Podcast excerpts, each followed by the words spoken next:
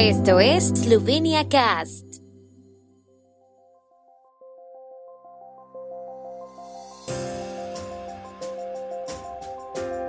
Noticias. Yansha y Metzola dicen que la Unión Europea debe permanecer unida en respuesta a la agresión rusa. Solicitudes fallidas de voto por correo desde el extranjero serán introducidas manualmente por la Comisión Nacional Electoral. El incendio no se detiene en los alrededores de Predvor. Ministra de Eslovenos por el Mundo continúa su visita a los eslovenos en Canadá. El primer ministro esloveno Janez Janša se reunió ayer con la presidenta del Parlamento Europeo Roberta Metsola, que arribó a Eslovenia para asistir a la conferencia de presidentes de los parlamentos de los Estados miembros de la Unión Europea. Entre otras cosas, conversaron sobre la situación en Ucrania, coincidiendo en que la Unión Europea debe permanecer unida en su respuesta a la agresión rusa, según ha informado la oficina del primer ministro.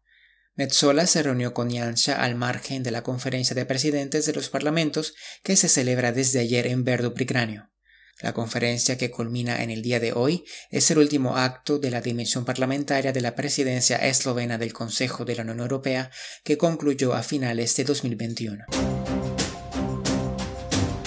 La Comisión Nacional Electoral pide disculpas de nuevo a todos los votantes por la imposibilidad de presentar el jueves una solicitud de voto por correo desde el extranjero. Todas las solicitudes que los votantes intentaron presentar a tiempo, pero no pudieron hacerlo debido a un fallo del sistema, se introducirán manualmente en el sistema y se procesarán en el censo electoral, explicaron. El centro de contacto de la comisión recibió el jueves 14 notificaciones de usuarios que no pudieron presentar sus solicitudes mientras el sistema estaba caído. La interrupción del sistema fue causada por el cambio del reloj al horario de verano. La fecha límite para la presentación de candidaturas se fijó en 30 días antes de las elecciones, que en el formato de software se calculó desde el día de las elecciones hacia atrás, es decir, en horario de verano. Como el plazo de presentación de la solicitud era anterior al cambio de hora, el sistema cerró el formulario una hora antes de lo previsto. Sigue ardiendo un incendio en la zona de la colina Bava y la ladera por encima de Potoche, cerca de Predvor. Los bomberos continúan extinguiendo un gran incendio y hay mucho humo en la zona, que también se está extendiendo hacia el asentamiento. Por ello, los agentes de policía están advirtiendo a los residentes de la zona que no respiren el humo, que cierren las ventanas y que no salgan al exterior.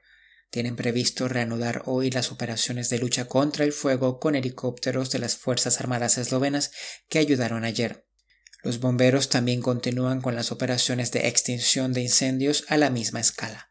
Tres bomberos resultaron heridos en la intervención y fueron rescatados por los rescatistas de montaña y otros bomberos. Dos de los heridos son leves y uno aún está siendo evaluado. El acceso a la zona sigue prohibido debido a la intervención. La ministra de Eslovenos por el Mundo y la vecindad fronteriza, Helena Jaklic, dedicó ayer su segundo día de estancia en Canadá a reunirse con los eslovenos del sur de Ontario.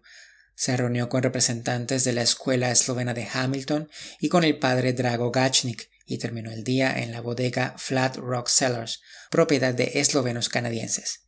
Jaklic asistió a una misa eslovena en Hamilton.